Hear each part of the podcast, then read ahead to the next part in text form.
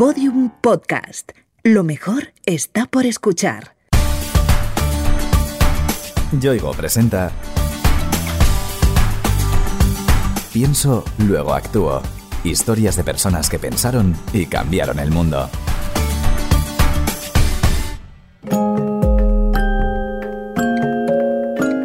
Había una vez una niña a la que no le contaban cuentos y que tuvo que aprender a leer para escuchar los cuentos que no le contaban. Leyó tanto que acabó en la universidad y allí se encontró con un montón de libros en los que resonaban esas voces que ella no escuchó de niña. Y en esas voces reconoció las voces de, de su madre, de su abuela, toda esa gente silenciada que habitó su infancia y a partir de ahí pues decidió que quería dedicarse a escuchar, a dar voz a la gente que no tiene voz. La narradora de este cuento y a la vez su protagonista se llama Ana Cristina Herreros. Tiene una historia apasionante que contar, así que vamos a dejar que siga su relato. Y esa necesidad de escuchar esas voces y de darles valor, pues la llevó a África y allí escucha a la gente, escribe los cuentos de la gente y luego cuenta esos cuentos para hacerlos visibles y mostrar que ellos también tienen literatura, también tienen cultura, que ellos también son gente, gente que merece tener voz. Esos cuentos se publican en la editorial que Ana Cristina fundó, Libros de las Malas Compañías, pero su labor no se limita a escribir y publicar. Como ella misma ha dicho, trata de dar voz a quien no la tiene, y para eso convive con esa gente e intenta convertirse en una de ellos. Viajamos el ilustrador que se llama Daniel Tornero y yo a la zona que hemos elegido y nos vinculamos a un proyecto allí, que puede ser una biblioteca, pero también puede ser un centro ocupacional para albinos. Entonces llegamos, yo escucho a la gente, Daniel ilustra con los niños y las niñas con un patrón cromático y una técnica que él elige previamente y con esas ilustraciones y con los cuentos él hace sus composiciones y yo hago el trabajo de editing del material oral para que tenga forma escrita. Pero Libros de las Malas Compañías no es una editorial como las demás. No se limitan a publicar los cuentos populares de esa gente silenciada de África, van mucho más allá. Queremos que ellos sean agentes de su propia cultura y que en sus libros estén sus cuentos, sus imaginarios, sus voces. Un porcentaje del libro lo destinamos a un proyecto allí. Preguntamos qué quieren hacer y hacemos lo que ellos quieran con el porcentaje de autoría, porque consideramos que el pueblo es autor también. Esas historias que la gente de África cuenta a Ana Cristina y ella transcribe y publica se recogen en una colección que llaman Serie Negra. Y no publicamos novela policíaca, publicamos cuentos de negros. Los primeros eran bastante negros, los yolas de la Casa Más en el sur de Senegal. Los segundos menos, porque eran los saharauis de los campamentos de refugiados de Tinduf que llevan 42 años olvidados. Y los terceros no eran nada negros, son los albinos de Mozambique. Buscamos dentro de África no solamente visibilizar literatura africana, africana tradicional, sino buscar entre los colectivos más desfavorecidos y a ellos darles visibilidad.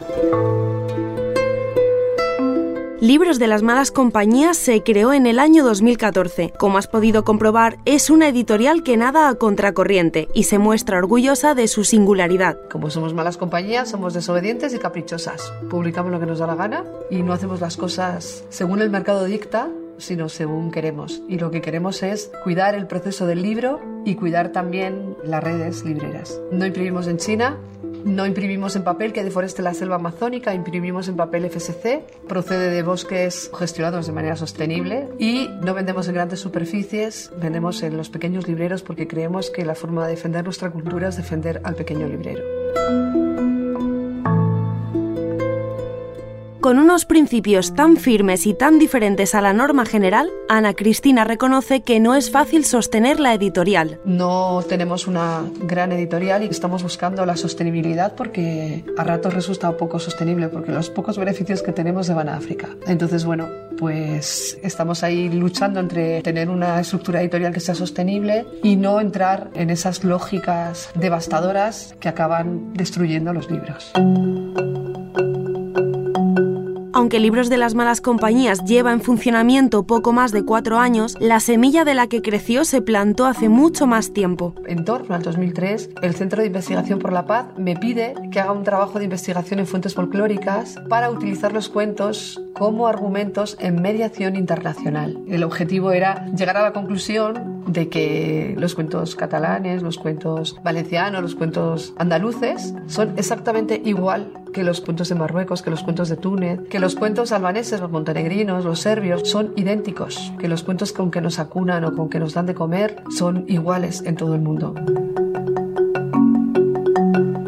Ahí se despertó el interés de Ana Cristina por la literatura popular, pero una casualidad fue la que le puso en contacto directo con África, cuando conoció a una mujer llamada Fina. Ella acababa de regresar de Senegal, donde había participado en campamentos solidarios. Había pasado por un pueblo que se llama Osui. Un vendaval había destrozado la precaria biblioteca que tenían. Así que cuando me lo contó, yo dije, pues yo tengo libros. Claro, yo tenía libros en castellano y ellos se escolarizaban en francés. Así que vendí los libros en castellano y compré libros en francés. Con todos los que pudimos llevar en las maletas, nos fuimos a Senegal a montar la biblioteca. Y cuando llegué allí, descubrí que había comprado libros para adultos de clásicos franceses que no tienen nada que ver con su cultura. Pero no había llevado ni un solo libro para niños.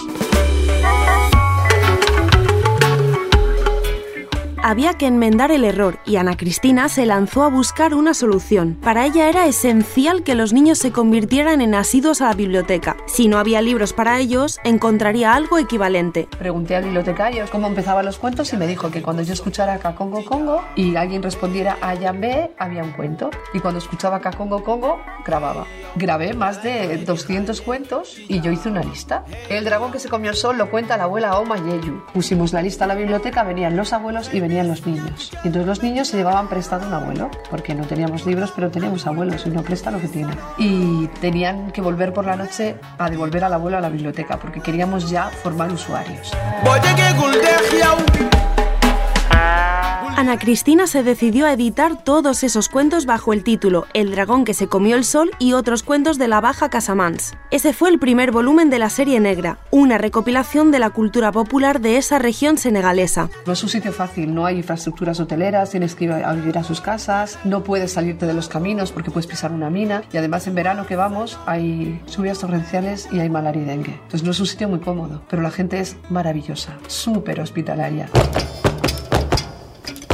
ne yusu Como ocurre con los demás libros de la serie negra, una parte de los beneficios obtenidos en su venta se invierten en un proyecto local. En Casamance estuvo muy claro desde el principio cuál iba a ser. De pronto nos dimos cuenta de que las mujeres no venían a la biblioteca. Fuimos a averiguar por qué y no vienen porque no saben leer y escribir. Porque las niñas trabajan en casa y se ocupan de sus hermanos pequeños, se ocupan del fuego, se ocupan de ir al mercado. Por esa razón hay muchísimas mujeres que no han sido escolarizadas ni alfabetizadas. Entonces estamos haciendo un curso de alfabetización con las mujeres. La experiencia en la región de Casamance fue tan satisfactoria que Ana Cristina decidió repetirla en otro lugar de África olvidado por el mundo, los campos de refugiados saharauis de Tinduf. Los cuentos que recogimos en el Sáhara están incluidos en un volumen que se llama Los cuentos del erizo y otros cuentos de las mujeres del Sáhara. Elegimos a las mujeres porque ellas fueron también silenciadas y están llenos de cuentos de erizos como la representación simbólica de la lucha del pueblo saharaui. Es un animal pequeño, pequeño, pequeño, pero que tiene mucha capacidad de Es muy cabezota el erizo. Pero si hay una comunidad silenciada, marginada y estigmatizada en África, esa es la de los albinos. Ana Cristina viajó a Mozambique, a la ciudad de Matola, para conocer de primera mano sus problemas. Los albinos se considera que son espíritus. Al principio la gente pensaba que daban mala suerte, pero en torno al año 2000 los traficantes de órganos hicieron creer a los hechiceros que daban buena suerte, que son secuestrados, mutilados y sus órganos se utilizan para hacer amuletos. Y además tienen un problema añadido que es el cáncer de piel, tienen también problemas de visión como los albinos en todas partes del mundo y tienen un problema añadido y es que mucha gente cree que si violas a una albina te curas del SIDA y por esa razón son violadas. Ana Cristina se rodeó de niños albinos y les pidió que contaran sus cuentos. Al igual que ocurría con el pueblo saharaui y el erizo, muchas de esas historias hablaban de otro animal, el conejo. Así nació los cuentos del conejo y otros cuentos de la gente albina de Mozambique. Los albinos de Mozambique cuentan los mismos cuentos que cuentan toda la población de Mozambique, porque ese es el objetivo del libro, mostrar que son gente igual. Y los cuentos que se cuentan en Mozambique tienen como personaje principal al conejo, que es un ser pequeño, que no tiene fuerza, no tiene colmillos, no tiene garras, pero consigue sobrevivir en la selva porque tiene lo que tenemos los pequeños para sobrevivir, inteligencia. Y de eso hablan los cuentos populares, del poder que tenemos los pequeños de poder sobrevivir gracias al humor y a la inteligencia. De esto hablan los cuentos de los albinos.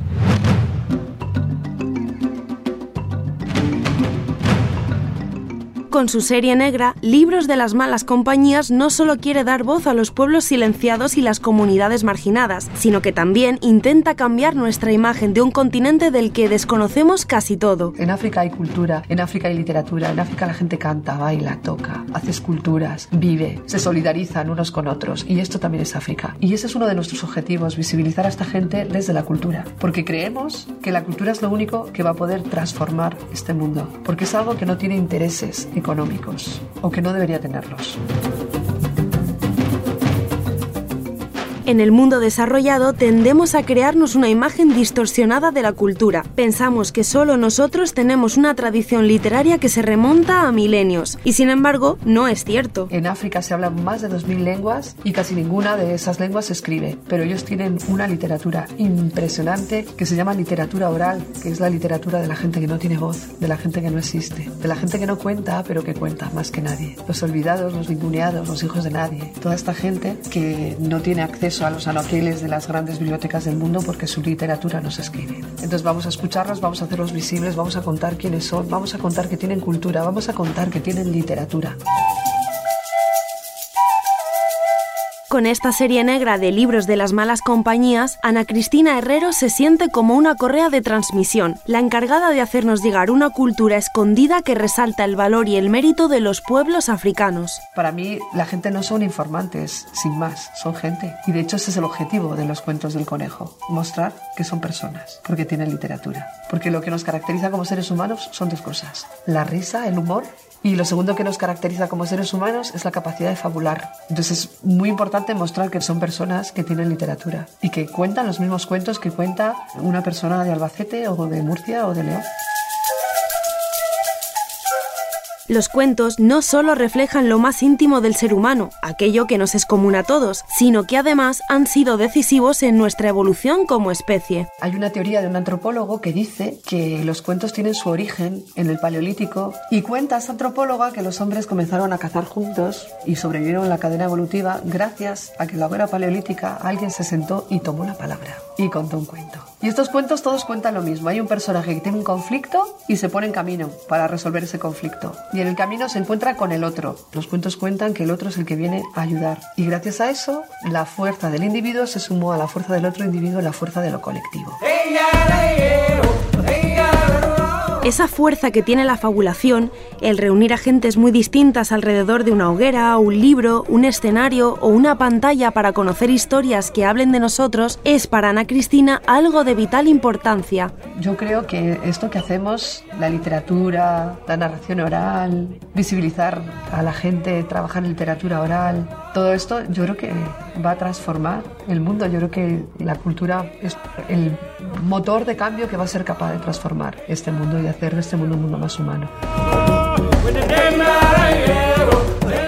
Libros de las malas compañías también edita otras series, como Rescatados, donde recuperan libros descatalogados, o La gente también cuenta, en la que dan visibilidad a diferentes realidades sociales y colectivos en riesgo de exclusión. Pero sin duda, la joya de la corona es su serie negra, para la que preparan dos nuevos volúmenes. Tenemos dos más, uno que haremos en Costa de Marfil y otro que estamos buscando ayuda para llegar al lugar. No sabemos cómo se va a llamar porque tenemos que ver qué nos cuentan, pero vamos a hacer un libro con los vaca de Camerún con los pigmeos, con la gente pequeña, que son esclavizados por otros grupos étnicos y además han sido alcoholizados porque su tierra ha sido ocupada con objeto de hacer papel de su bosque.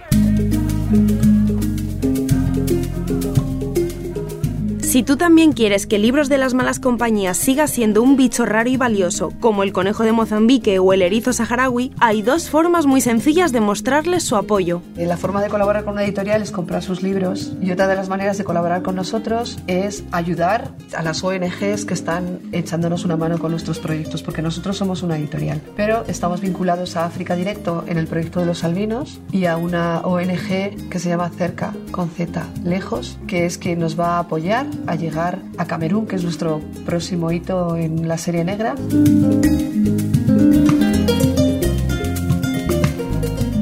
Porque dar voz a quien no la tiene y conseguir que sus historias lleguen a todos los rincones del planeta nos acerca los unos a los otros, nos hace sentirnos un solo pueblo y trabajar para superar nuestras diferencias. Ese es el empeño de Ana Cristina Herreros y a él se dedica con toda la ilusión de la que es capaz. Mi nombre de contar es Ana Griot y Griot es el nombre común que designa a los narradores del centro oeste de África y tiene que ver con esa pasión por recoger todo eso que está silenciado y que está oculto y que también está despreciado porque parece que no tiene el caché ni tiene la visibilidad que tiene la literatura escrita, la que está sujeta a premios, la que engrosa los anaqueles de las grandes superficies y la que al final genera los grandes dividendos del mercado editorial.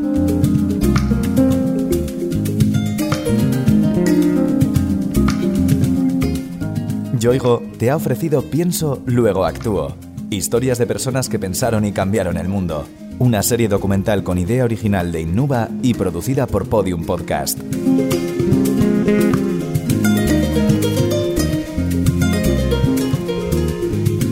Narrada por Noemí López Trujillo, con guion y diseño sonoro de Alfonso Latorre. Todos los episodios en la sección de Sociedad de El País y en podiumpodcast.com. También disponibles en nuestra aplicación para iOS y Android y en nuestros canales de iVoox, iTunes y Google Podcast.